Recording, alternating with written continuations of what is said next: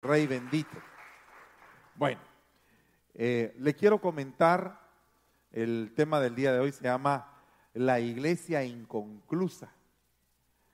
Cuando algo está inconcluso es porque algo no está terminado, porque algo se dejó a medias. Y ah, pues dice la palabra del Señor en el libro de Filipenses, estando convencido plenamente de esto, que el que comenzó en ustedes la buena obra la va a terminar. Amén. Va, mire, esto es algo bien tremendo porque eh, yo no sé si usted se ha topado con cristianos que no están terminados. Le voy a poner un ejemplo, alguien que aceptó a Cristo y que se apartó de la iglesia y que se quedó purulando por ahí y que, y que ya no dejó, ya no vino a congregarse y que por no venir a congregarse, pues no aprendió la palabra y por no aprender la palabra, se quedó mal terminado, mal formado. Entonces viene el día en que se acerca el arrebatamiento y estas personas, como no dieron la talla, se van a quedar a la tribulación.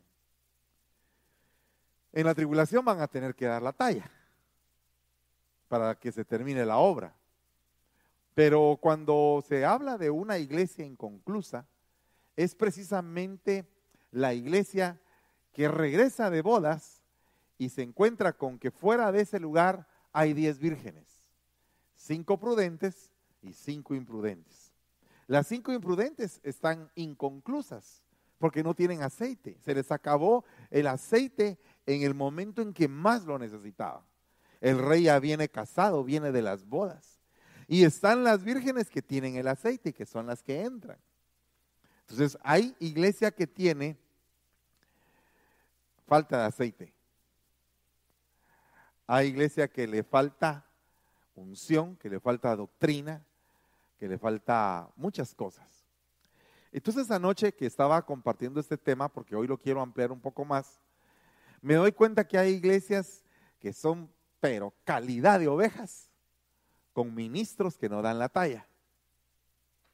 Hay iglesias que tienen ministros que dan la talla, pero el rebaño no la da. Hay iglesias donde ni el ministro ni el rebaño da la talla. Y hay iglesias donde tanto el rebaño como el ministro dan la talla. Yo quisiera ser de la última. Tanto usted como yo dar la talla de lo que debemos de hacer. Pero debemos de ser cuidadosos, porque el peligro es inminente para no dar la talla.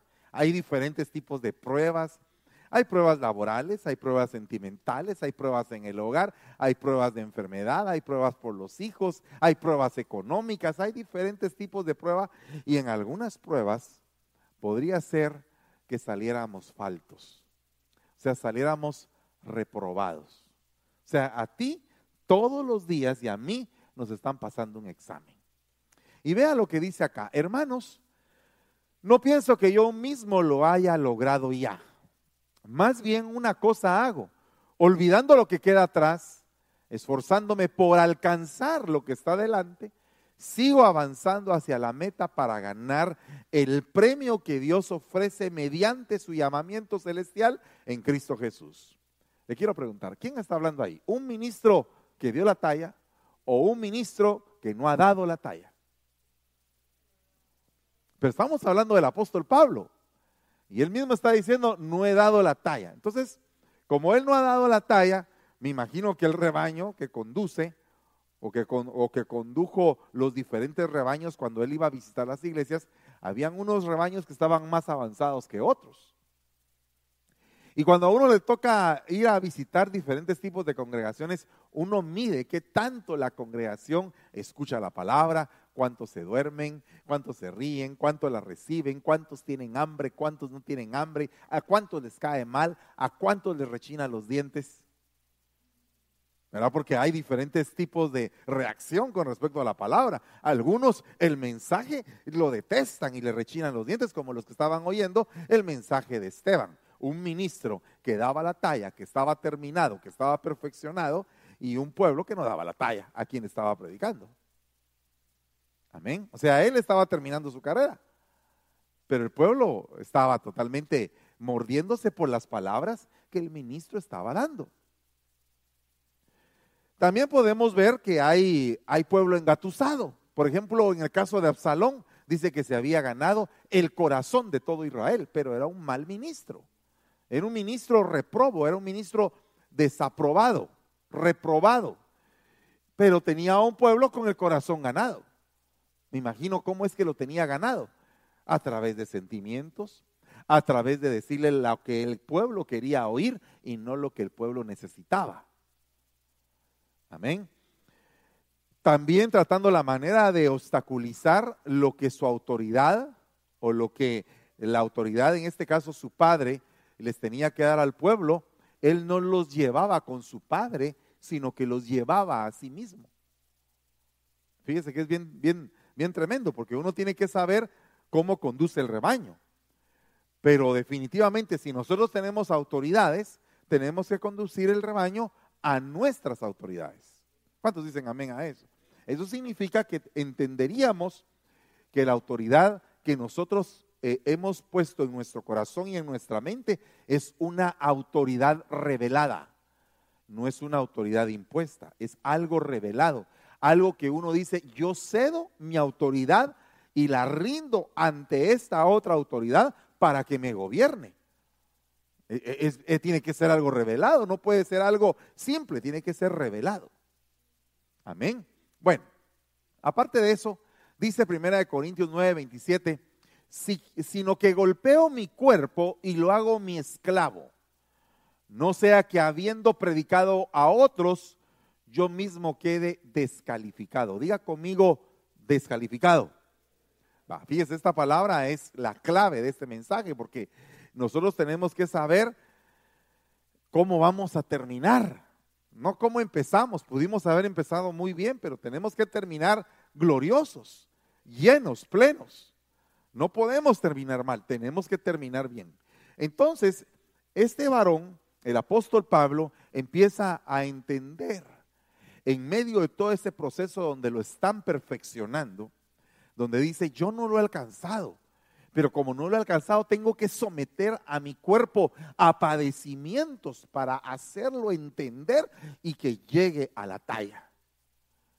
¿Verdad? O, sea, digamos, cuando a mí me gusta un poco el boxeo, pero fíjese que cuando llega el día del pesaje, hay, hay boxeadores que no dan el peso y les ponen una multa porque no dan el peso. Y es una multa bien alta. O sea que ellos están obligados a dar el peso. Entonces, antes del pesaje, dejan de tomar agua, se quitan todo lo que les puede pesar. Algunos dicen que hasta, hasta eh, tratan de vomitar para que no les pese lo que ellos tienen adentro en el estómago, a fin de que lleguen bien delgaditos a la hora de la pesa. Ahora imagínense de todo lo que nos tendríamos que despojar para que llegáramos al peso espiritual que tenemos que tener, porque Dios pesa los corazones, Dios pesa los espíritus. Entonces, como Dios pesa, y si no das el peso que Dios quiere, y si de repente estabas catalogado como peso ligero y resulta que eres peso pesado, ¿verdad? Entonces, nosotros tenemos que dar una talla en el Señor. Fíjate que estos siervos que no dan la talla, se les dice siervos adóquimos siervos descalificados, no aprobados, rechazados, indignos, eliminados. Eso es lo que significa esos siervos adóquimos. Pero cuando dice siervos es siervo, no se está refiriendo solo a pastores, apóstoles, evangelistas, profetas, maestros, se está refiriendo a todo aquel que ha decidido servirle al Señor, pero que en el servicio por muy grande o por muy pequeño que sea, no está dando la talla. Digamos, eh, tenemos, podemos hacer muchos planes para nuestro servicio, pero pocos se cumplen. O sea, podemos hacer como hacía aquel vendedor. ¿Cuánto vas a vender en la semana? Voy a vender 100 mil dólares. Terminaba la semana y no había vendido, pero ni 10. O sea, fue un plan frustrado. O sea, tienes que proyectar, pero a la vez que tienes que proyectar, tienes que cumplir lo que proyectaste. O sea, tienes que venir y hacer un plan y decir, eh, eh, hermanos, este mes, este día, esto vamos a hacer acá, vamos a hacer allá y vamos a poner a trabajar nuestro ser, nuestro ser interior que tiene la unción del Espíritu Santo y que el Espíritu Santo nos habilita para cualquier tipo de obra. O sea que no hay excusa. Una vez que tú recibiste al Espíritu Santo, no hay excusa de por qué no vas a servir con calidad porque lo estarías haciendo si no sirves con calidad en tus propias fuerzas. Si lo haces cansado en tus propias fuerzas. Si lo haces sin visión en tus propias fuerzas. Si lo haces para complacer a los hombres, para complacer a tu pastor, a tu pastora, al anciano, al diácono, para quedar bien con los hermanos, estás en un punto donde no es el correcto. A ti lo que te debe de motivar a servir es una cosa, que eras ciego y que ahora ves, que eras deudor y ahora no debes nada, que fuiste perdonado de todo pecado, aún haya sido un pecado grandotototote, Dios te limpió, te liberó y te tiene en la congregación de los justos. Eso es lo que te tiene que importar. Y por eso es que tú tienes que servir con amor. Pero ¿qué pasa si en tu servicio estás siendo descalificado? Termina el año. Mira, yo podría venir y decirte, mire hermano, fíjese que su trabajo al final de este año no fue muy bueno. Pero solo Dios sabe qué luchas tú pasaste. Solo Dios sabe la relación que tú tienes con Él, cómo le serviste. Podría ser que alguien se me acercara a mí y que me dijera, mire hermano Fernando, fíjese que yo pienso que el hermano aquel eh, no está sirviendo muy bien. Y yo llego y te digo, mira hermano, tienes que servir bien. Y tú me dices, ¿de dónde me cayó el guacal? ¿Y a mí por qué me está diciendo esto? Pues porque a mí me lo dijeron, me lo dijo alguien, tu autoridad, y yo vengo a preguntarte, a pedirte cuentas, qué fue lo que hiciste con el talento que se te dio, porque todos vamos a rendir cuentas. ¿Verdad? Todos. Entonces, tú tienes que hacer a este final de año un balance de cómo fue tu año del renuevo. Amén. Que no, se, que no se haya quedado solamente en un eslogan, que haya sido realmente un renuevo para tu vida este año. Y que tú tengas los frutos de ese renuevo. Porque fíjate lo que dice Hebreos 6:7. Porque la tierra que bebe la lluvia, que con frecuencia cae sobre ella, produce vegetación útil a aquellos por los cuales es cultivada recibe bendición de Dios, pero si produce espinos y abrojos, no vale nada. Está próxima a ser maldecida y termina por ser quemada. Fíjate qué tremendo. Necesito un voluntario. Vení para acá, Franklin, un momentito. Va. He aquí el hombre. No, aquí arriba. Ok, el hombre. Creado al sexto día del polvo de de la tierra. Aunque está blanquito, está hecho de tierra. entonces, entonces viene el Señor y dice, le voy a hablar al hombre y voy a poner mi semilla en esa tierra. Necesito otros cinco hombres más. Va, ahí están los cinco. Ya están los cinco. Va, mire pues. Entonces el sembrador salió a sembrar parte de la semilla cayó junto al camino. Este es un tipo de tierra, junto al camino. Otra parte de la semilla cayó en pedregales. Ustedes reprendan muchas. No, no, no, ustedes no son ni pedregales ni nada. Otra parte cayó entre espinos. Okay. Una parte dio a 30, otra a 60 y otra a 100. Si usted se da cuenta, hay seis tipos de tierra. Amén. Vale. Seis es número de hombre, porque al sexto día Dios creó al hombre. Eh, los espinos significan los afanes de este mundo. Se va a sentar aquel. Los pedregales, los que solamente son eh, emocionales por un ratito, pero después ya no dan fruto. Váyate a sentar. ustedes reprendan, ustedes no son, pero solamente estoy poniendo un ejemplo. Los de junto al camino son los que oyen, pero de repente viene algo inmundo y le arrebata lo que oyó. Vos reprende también. Pero nos quedamos con la buena tierra, con lo que va a producir. Con esa tierra. la tierra que bebe la lluvia y que con frecuencia cae sobre ella. ¿Qué es la lluvia? La palabra de Dios. Caiga como la lluvia mi discurso, como rocío mi palabra. Eso es lo que dice el Señor. Entonces la lluvia es la palabra. Todo lo que tiene que ver con lluvia es palabra. Eh, lluvia primera, lluvia segunda, turbión, aguacero, río. Y nosotros tenemos que aprender a nadar. Amén. Si queremos ser pescadores de hombres, pues un pescador pues, no puede ser pescador si no sabe nadar, tiene que nadar. Y dice la Biblia que hay un río que pasa por los pies, después a los tobillos, después a las rodillas, después a la, a la cintura y después nos llena. Ese es el río de la palabra de Dios, es el río de Dios. ¿Cuántos dicen amén a eso? Bueno, pues entonces vengo yo y soy su pastor y entonces vengo y les echo agua, ¿verdad? La primera lluvia, la segunda lluvia y ahí está la semilla germinando, ¿verdad? Pero de repente resulta que uno de los tres no quiere dar fruto. O sea, hay cristianos que por mucha palabra que reciban, no dan fruto. Miren lo que dice ahí. Recibió agua, produce vegetación. Pero ¿qué pasa si no produce vegetación? ¿Qué tipo de tierra sería que tú le echas agua y no te produce nada? O sea, nadie que haya recibido la palabra se puede quedar sin frutos. O sea, tú, tú recibes palabra, tienes que dar fruto. Pero si no das fruto y no es útil para aquel que la cultiva, ¿quién sería aquel que la cultiva? No, no, no. Eh, fíjese, lo que le estoy. Eh, observe. Yo sé que el Señor mueve todo, pero el Señor tiene que tener un representante que lo puso a cuidar la viña. ¿Quién sería aquel que, el que está cultivando? yo los tengo que trabajar. Entonces digo yo, este solamente da 30, pero ¿por qué da 30?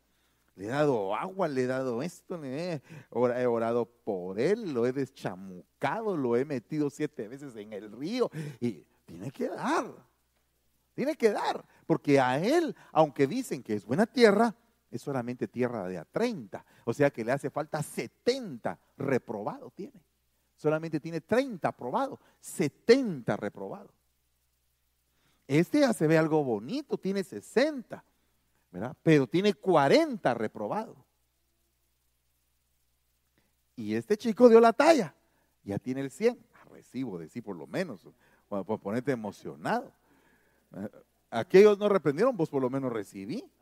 Bueno, entonces, aquí aquel recibe. Soy tierra de a 100. O sea, aquel ya está terminado. Aquel se va en el arrebatamiento. Aquel pasa la tribu. Aquel pasa la gran tribu. Como rebusco. Primicia, primicia, primicia, primicia, cosecha y rebusco. ¿Se da usted cuenta el punto? O sea, nadie puede quedarse sin producir porque los que no produjeron serán quemados. ¿A qué se refiere con eso de serán quemados? Hágame por un momento una lista de todo lo que usted ha producido en el Señor, eh, mental. Eh, ¿Qué es lo que usted hace? ¿Qué tendría que hacer como hijo de Dios? Mire, yo me comporto muy bien, soy honrado, soy disciplinado, soy puntual, no miento, no robo, no abuso. ¿Verdad? Eh, soy, eh, siempre vengo a la iglesia, doy mis diezmos, doy aquí, doy allá. Se le olvidó algo importante, arrepentirse de lo que hizo usted el día de hoy. Porque usted me sacó toda la lista de todo lo bueno como, como aquel lamentable fariseo que cuando se presentó con el Señor presentó todo lo bueno que él era. Sin embargo, el otro presentó la parte que tenía reprobada. Y le dijo al Señor, tengo esta parte reprobada, por lo tanto, como tengo esto reprobado, yo no soy propicio a ti. ¿Puedes tú ser propicio a mí? Porque yo no puedo ser propicio a ti porque estoy reprobado. ¿Puedes tú ser propicio a mí? ¿Puedes tú cambiar esa parte reprobada? Entonces, entonces se van a dar fenómenos en la iglesia, porque resulta que lo primero será postrero y lo postrero primero. Significa que de repente alguien que nosotros no pensábamos va a venir y se puede llevar unas cuantas coronas de los que no cuidaron su corona en su tiempo. ¿Se da usted cuenta? O sea, siempre va a haber alguien. Cuando Elías dijo, estoy solo. No, no, Elías, no estás solo. Hay siete mil que no han doblado rodilla. Entonces, para determinar cómo es que es la gente reprobada, una de las características que tiene la gente reprobada es que no toma en cuenta a Dios.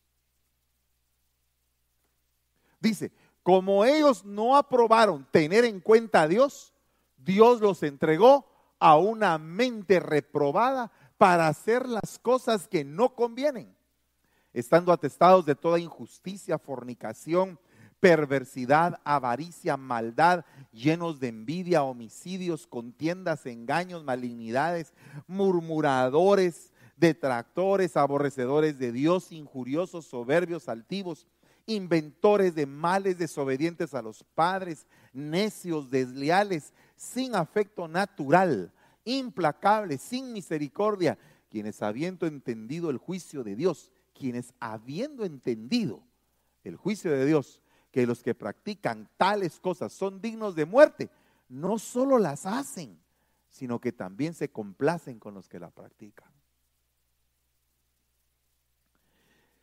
Si usted se pone a pensar por un momento en ese test, ¿cuántos salimos mal de ese test? O sea, quitémonos todo privilegio ahorita.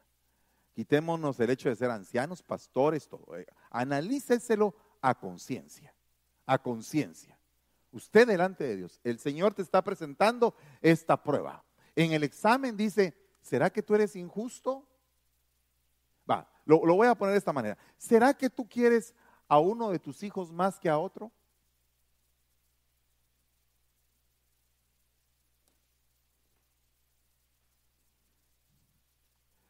¿Y será que al que tú tal vez menos eres afectivo, menos eres cercano, es el mejor? Y el otro, que es el más malcriado, es el que tú más acaricias.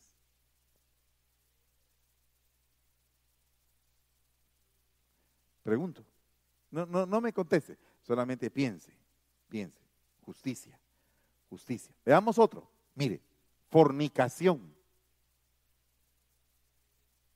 Ahí entra un montón de cosas. Fornicación viene de la palabra porneia, de donde viene la palabra pornografía. De ahí viene la palabra, de ahí vienen los derivados de la pornografía y todos sus derivados sexuales. ¿Y qué pasa cuando hablamos acerca de la perversidad? De nuestros pensamientos, de lo profundo que pensamos, este nos cae mal, a este mejor lo deberían de matar. ¿Verdad? Este no debería de existir. ¿Qué tipo de pensamiento podría caber en una mente cristiana? Salvada con la sangre de Cristo. Una mente que sabía que era digna de muerte ¿Y qué pasa cuando empezamos a, ver lo demás? Avaricia. ¿Qué pasa cuando una persona eh, gana mucho dinero y se olvida de la iglesia? Se va de la iglesia porque fue prosperado. ¿Qué pasa ahí? ¿Se da usted cuenta? Pero, no estamos, eh, eh, Pablo no le está hablando a mundanos. Pablo le está hablando a la iglesia que está en Roma. O sea que le está hablando a los cristianos romanos. Y les está poniendo un test que viene de parte de Dios para toda la humanidad que ha confesado ser cristiana. Tú eres cristiano pero practicas la fornicación, tú eres cristiano pero practicas la perversidad, tú eres cristiano pero practicas la avaricia, la maldad, tienes envidia en tu corazón y eres cristiano. Con una cosa de esas que, que estés mal, no das la talla, ni tú ni yo. Por lo tanto, tenemos que desechar tenemos que aprender a dejar las cosas que no nos convienen para poder estar aprobados. ¿Qué sería, cuál sería el test del Señor en esta noche al, respecto de todos nuestros cerebros, de todas nuestras mentes? Si el Señor pesara nuestras mentes, lo que pensamos el día de hoy, lo que dijimos en la mañana, cuando nos enojamos, lo que pensamos, lo que vimos. ¿Y qué, ¿Y qué tal con lo que se codicia o se envidia? Si tenemos que llegar al Evangelio primigenio, a la pureza del Evangelio, seríamos una iglesia muy distinta. Todos, incluyéndome yo, tendríamos que tener un cambio radical en muchas cosas en nuestra vida que todavía están en desorden. Y que tenemos que dar la talla. Poneos a prueba para ver si estáis en la fe. Mire lo que está diciendo. Para ver si no estás incrédulo si estás así con una fe férrea. Examinaos a vosotros mismos, o sea, pásate tú la prueba. Y no os reconocéis a vosotros mismos de que Jesucristo está en vosotros, a menos de que en verdad no paséis la prueba. Mas espero que reconoceréis que nosotros no estamos reprobados. Entonces, ya tienes un área aprobada. ¿Por qué no nos dedicamos a meternos de lleno a atender el área que está reprobada? ¿Mm? Ay, hermano, entonces ya no tendríamos vida. Pues si de eso se trata el Evangelio. El que ama su vida la perderá, pero el que desecha su vida por causa de mí la ganará. Entonces puede ser que estés en una gran batalla, pero así, una batalla impresionante. Casi que lo puedo profetizar hoy y puedo decirte, dice el Señor, tú que estás en una batalla impresionante, que sientes que no puedes aguantar, que sientes que las fuerzas se te han, se te han ido. Quiero recordarte que yo, al que no tiene fuerzas, yo le entrego de mis fuerzas, dice el Señor. Entonces tú tienes que agarrar fuerzas de lo alto y tienes que decir, yo me voy a agarrar de la vida eterna, yo voy a ver qué hago. Porque puede ser que tu vida haya dependido de la vida de los demás. Y se te pudo haber formado un cordón umbilical donde tu salvación depende de los demás. Que si los demás están bien contigo, tú también estás bien. Pero si los demás están mal contigo, tú estás mal y estás deprimido. Pero ¿cómo eras antes? Cuando recibiste a Cristo. ¿Acaso no eras una persona radical? ¿Acaso no decías, Señor, yo por ti lo dejo todo? No importa qué tenga que dejar. Y entonces, ¿en dónde entró la flojera? ¿Cuál fue el lazo que utilizó el enemigo para atarte a un sentimiento, a una persona? A que si la persona está bien, tú estás bien, pero si la persona está mal, tú también estás mal. Tiene que romperse ese lazo en el nombre de Jesús porque no es sano para tu salvación. Aquí tú no veniste por tus familiares. Perdóname, quiero corregirte la, plana. Tal vez algún familiar te invitó, pero tu prioridad cuando entras aquí no es tu familiar, es tu salvación.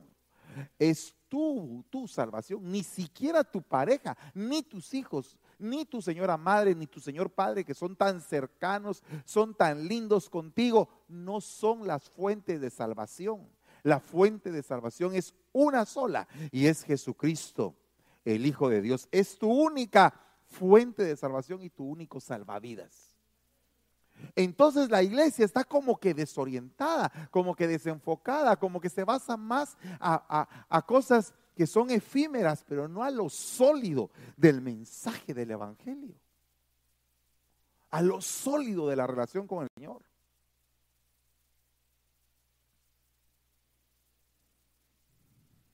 ¿Por qué no empezamos a entender un poco acerca de lo que es ser aprobado. ¿A cuántos les gustaban pasar exámenes? ¿A cuántos no les gustaba pasar exámenes? Ay, Dios mío, ya viene el día del examen. Pero porque el examen te iba a dar una talla, una calificación. Te iba a decir si eras bueno o si solamente tú pensabas que eras bueno. Porque eso es, esa es otra cosa. Uno piensa que es bueno. Ah, yo soy bueno en matemática hasta que sacas 50 en matemática. Entonces te das cuenta que no eres bueno, eres regular. Porque el que saca 50 de 100 está a la mitad. Si me dijera que saca 20, es malo. Si saca 50, está a la mitad, pero no ganó. Si saca 100, es bueno. Entonces el examen como que define qué calidad de persona eres tú. ¿Y qué calidad de persona soy yo? Oiga lo que dice acá, siempre aprendiendo, pero nunca pueden llegar al pleno conocimiento de la verdad. Vea qué delicado esto. Eh, hay, hay personas que se saben miles de versículos de memoria, pero su vida no refleja lo que saben.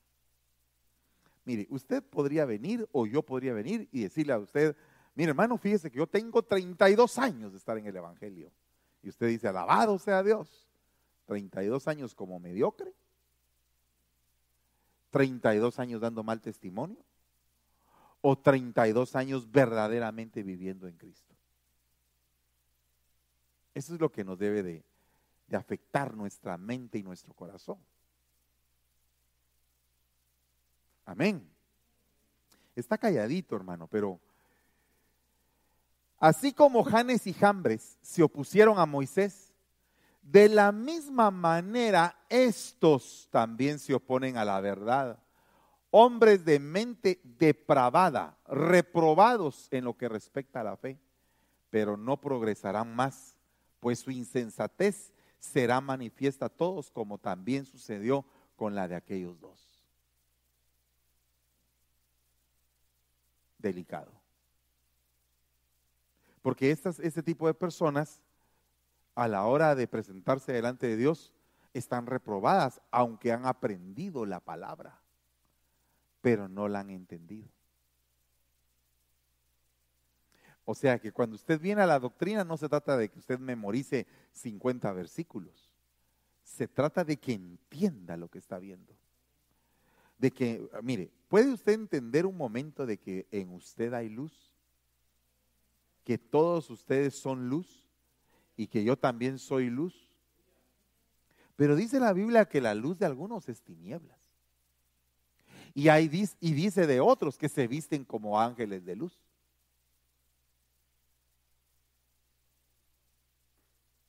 Y aparte están los que aman más las tinieblas que la luz. No significa que no amaran la luz. Significa que amaban la luz, pero amaron más las tinieblas.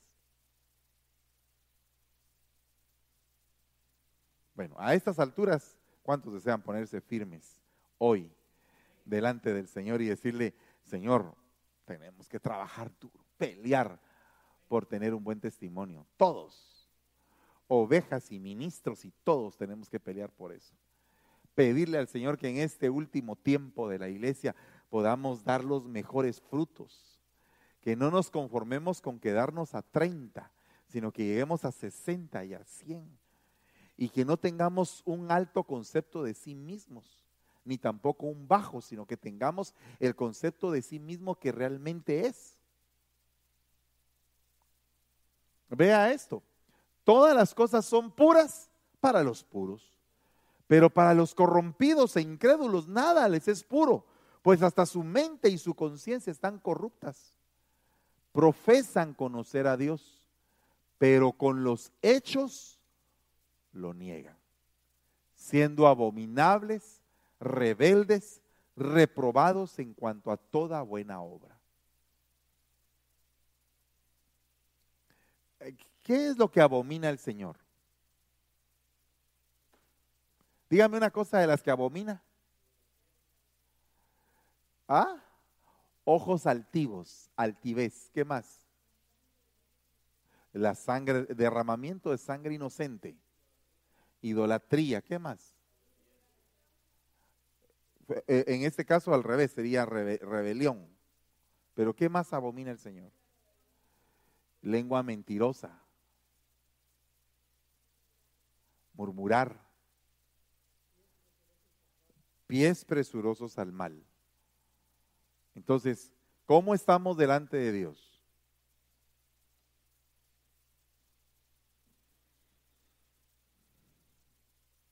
Amén, hermanos.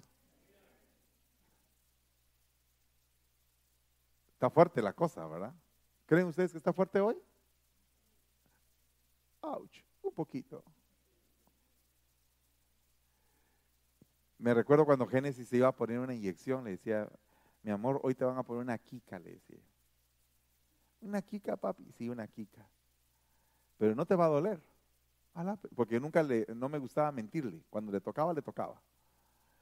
Pero ¿sabes tú que esa kika te va a ayudar para no enfermarte? Porque cuando tú te enfermas te sientes mal, le decía yo. Te da fiebre, te duele tu estomaguito, te duele todo. Tú no quieres estar enferma. No, papi. Entonces te va a doler un poquito la quica, pero no tanto como la enfermedad. Te pregunto, ¿quieres que te duela la quica hoy? Qué bueno. Así me gusta. Usted es un buen hijo. Usted es un buen hijo. Recíbalo en el nombre de Jesús porque yo se lo estoy diciendo. Usted es un buen hijo, un hijo de Dios que quiere luchar por cambiar. Amén. Así es como somos los de restauración. Pero fíjese que cuando alguien se queda atrás, se queda deficiente. Cuando alguien no alcanza algo, cuando alguien se queda así, echa mano de la vida eterna y, no le, falta mano para agarrar. ¿Qué necesitas tú para agarrar? Dedos. Pero tú puedes tener cuatro dedos, pero si no tienes apóstol, si no tienes pulgar, no puedes agarrar. Por eso es que Adoni Besek, que cuando entró Josué a conquistar Canaán, se le enfrentó este, este, este rey, él le cortaba los dedos pulgares a los reyes. Y los reyes vivían de la miseria, de las migajas que caían de su mesa. No podían agarrar. Entonces así es el pueblo que no puede agarrar sus bendiciones. Tú tienes que agarrar tu bendición. Cuando te diga Dios te bendiga, levanta tus manitas y dice, Señor, yo agarro en el nombre de Jesús. Amén. Bueno, pero fíjate que entonces esta palabra, justereo, se dice, significa ser inferior o ser posterior. Quedarse corto, ser deficiente, dejar de alcanzar, destituir inferior, padecer necesidad. Imagínese usted. Cuando alguien dice, mirad que nadie deje de alcanzar. O sea, dice, mirad que nadie sea justereo, que nadie sea deficiente. Si tú quieres alcanzar, alcanza y dale con todo. Y este año dedícate a hablar con toda tu familia desde ya. Tal vez de repente en la proclama tenemos una gran cosecha de almas. ¿Cuántos dicen amén? ¿Cuántos les gustaría decirle a un, a un convertido, mira, te voy a invitar a un tu tamal? De veras. Sí, un tamal, un tamalito rico. Vamos a ir a la iglesia, vas a oír el mensaje. Qué lindo es empezar el año oyendo la palabra de Dios. Tienes que, no tienes que faltar, tienes que llegar. Mm, no, nada que tenés que llegar. Yo te voy a pasar a traer. Si no, vos no llegás. Porque ¿cómo le habla uno a los cuates? Y si te dicen, no, que mira, que yo no quiero ir. Cuando vos me invitabas a la cerveza, ¿iba yo con vos o no? Porque vaya si usted no iba, hermano. Usted iba. Bueno, cambiemos la conversación. Solamente le voy a decir, íbamos. Pero ahora ya no ahora los tenemos que traer. Véngase, vamos, sálvese mientras se puede. Si tú le dices a la persona, sálvate con convicción, porque ¿qué hacían aquellos que te invitaban a tomar? ¿No tenían convicción? Estaban bien convencidos de que estaban bien perdidos. Hasta te lo decían. ¿O no te lo decían cuando estaban bien tomados? Estamos bien perdidos, pero aquí estamos, hermano. O sea, sí sabían que estaban perdidos, sí sabíamos que estábamos perdidos. Pero un día se acercó el Señor y entonces nos dijo, ¿cómo estás? Y como éramos bolos sinceros, estamos mal. ¿Y a dónde vas a ir? Al infierno, dije yo, yo sí sabía a dónde me iba a ir. Pero me dieron una palabra de esperanza. Y cuando te dan una palabra de esperanza, toda tu vida cambia. Amén. Todo, todo el lamento se convierte en baile. Toda la tristeza en alegría. Y diga el débil, vaya. Entonces, su vida ha ido cambiando. Pero todavía hay cosas que le hacen falta. ¿Cuántos quieren cambiarlas? Mire pues, tiene que alcanzar. Diga conmigo, tengo que alcanzar. mire pues, fíjese lo que dice acá. ¿Qué tiene que alcanzar? ¿Qué tiene que alcanzar usted? Lo que tiene que alcanzar es la gloria de Dios. alcanzar la gloria de Dios. Imagínense usted eso. También por medio de Él y mediante la fe tenemos acceso a la gracia, en la cual nos mantenemos firmes. No, no significa que como estamos en gracia pecamos y todo, no. Nos mantenemos firmes. Así que nos regocijamos en la esperanza de alcanzar la gloria de Dios. ¿Verdad? Hay un canto que decía, verás la gloria de Dios, verás la gloria de Dios ya, aquellos ya ni siquiera se recuerdan nada. No te he dicho que si creyeres verás la gloria de Dios. ¿Tú te la sabes? No. No te he dicho que si creyeres verás la gloria de Dios. Verás la gloria de Dios verás la gloria de Dios. así en la iglesia, queda del pueblo con el foquito y todos llorando. Aleluya, gloria a Dios. Ya me, ya me, ya me fui hasta allá, fíjese usted. Así con el olor a zacate, las láminas y todo, y, toda la iglesia adornada con un montón de, de, plástico así en el techo y todo, y todos verás la gloria de Dios. Y los, ríos, y los grillos cantando, verás la gloria. Aquí ni grillos solo carros se ven. Y uno, y, si uno se queda callado, el sonido de las luciérnagas, hermano, qué bonito. Yo soy del monte, hermano. Un día le dijeron al hermano Otto, ¿y de dónde viene, hermano? Yo vengo del monte y todos se rieron. Entonces dijo él, pero vengo del monte de Dios, dijo.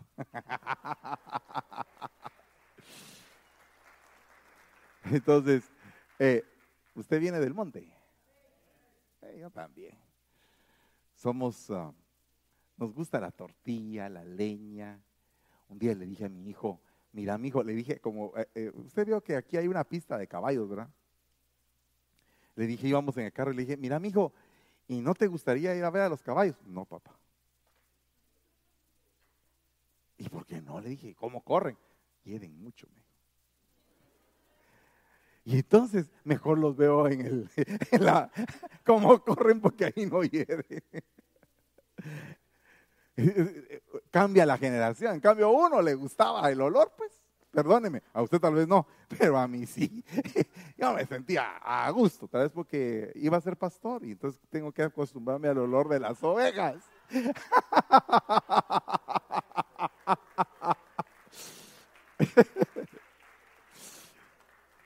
ya, ya, ya vio cómo me hice el quite, así, pero diplomáticamente me lo hice.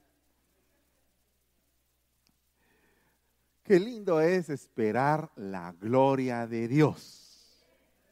Esperar alcanzarla.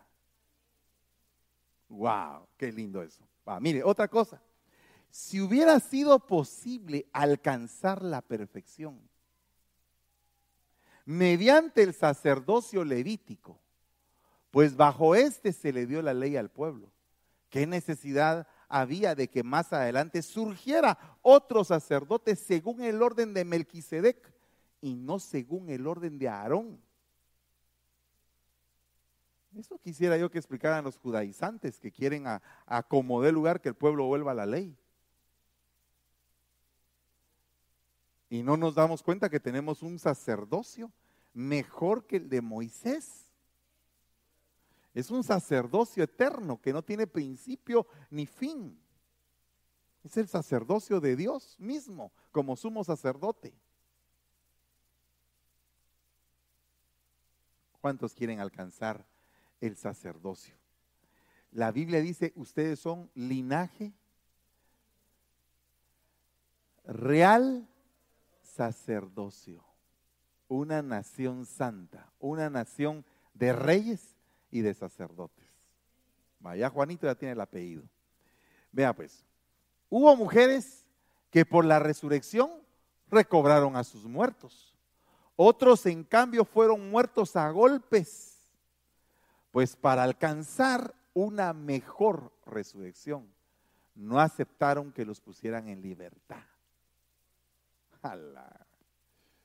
Está poniendo más delicada la cosa, porque tú quieres alcanzar esa resurrección, esa, esa resurrección es impresionante, hermano. ¿Cómo la puedes alcanzar? Bueno, tienes que aguantar. Aquí nada de que pare de sufrir. Pare de sufrir, no entra aquí. Si a usted le gusta el eslogan, pare de sufrir. Venga por la rosa bendecida y por el manto no sé qué y el aceite de no sé dónde. No, no, no es ese el evangelio que predicamos. El evangelio que predicamos es este. En cambio fueron muertos a golpes, pues para alcanzar una mejor resurrección. Entonces, ¿cuántos te han golpeado en esta semana? No me contestes, solamente así, hazme así bien. Y no me refiero a golpes tal vez físicos, sino que a heridas en el corazón. ¿Cómo puedes tú superar esa herida? ¿Cómo puedes tú saltar hacia la otra dimensión? Mira, mientras que lo logras, ¿cómo te duele? ¿Cómo te cuesta? Te pesan los pies, sientes que no puedes saltar al otro lado. Quisieras establecer tu propia justicia, quisieras establecer tal vez hasta tu propia venganza. Pero cuando viene Dios con su paz y te dice, ¿sabes qué? Perdónalos. Habla cómo cuesta. No, Señor, pero ¿cómo lo voy a perdonar? Si cómo me costó, mira todo lo que me hizo. Perdónalo. Perdónalo. ¿Cuántos dicen amén? ¿Lo puedes perdonar? De veritas. ¿Ya perdonaron ustedes a todos los que tenían en la lista? Yo todavía estoy pensando a ver cuántos me quedan en la lista, si es que todavía quedan algunos. ¿Lo puedes perdonar? Hoy te puedes comprometer delante de Dios y dices, Señor, hoy sí, saco el dolor de mi corazón porque yo quiero alcanzar una mejor resurrección. Así que me olvido de los golpes que me dio y perdonado está.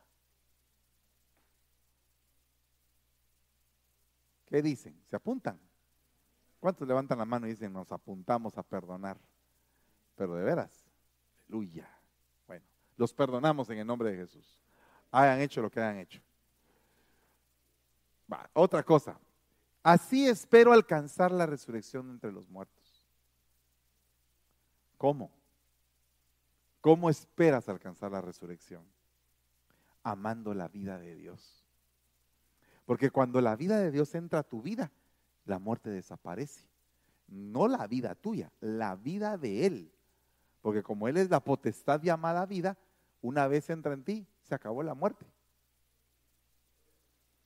Ya tú no puedes ser eh, mortal, vas a ser inmortal y yo también. Bueno, me quedan 51 segundos. Vamos a ver. Dios mío, todo lo que hace falta que les enseñe. Pero quería hoy eh, ah, ah, ah, ver, vamos a ver si la encuentro. Mirad que nadie deje de alcanzar. ¿Qué? La gracia de Dios. y que brotando una raíz de amargura cause dificultades. O sea, que el Señor no le gustan los amargados.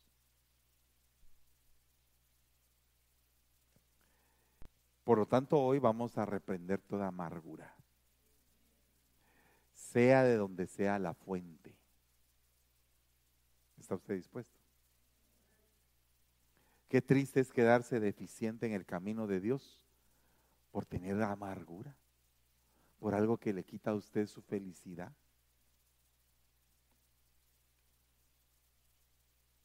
¿Qué dice? ¿Se anima? Véngase pues, vamos a orar y vamos a pedir al Señor misericordia.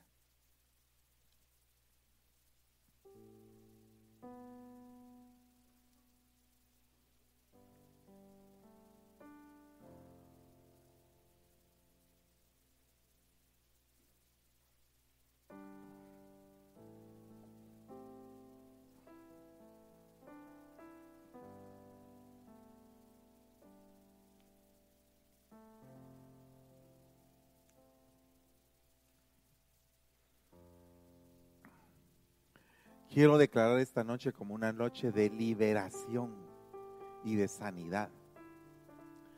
Para todos aquellos que de alguna manera todavía tienen problemas en su corazón, en su alma. Para los que de alguna manera no estamos terminados. Uniéndonos al apóstol Pablo que dijo, no, no pretendo decir que ya lo alcancé. Pero quiero esforzarme. Quiero esforzarme por alcanzarlo. Quiero esforzarme por alcanzar aquello por lo cual fui yo alcanzado.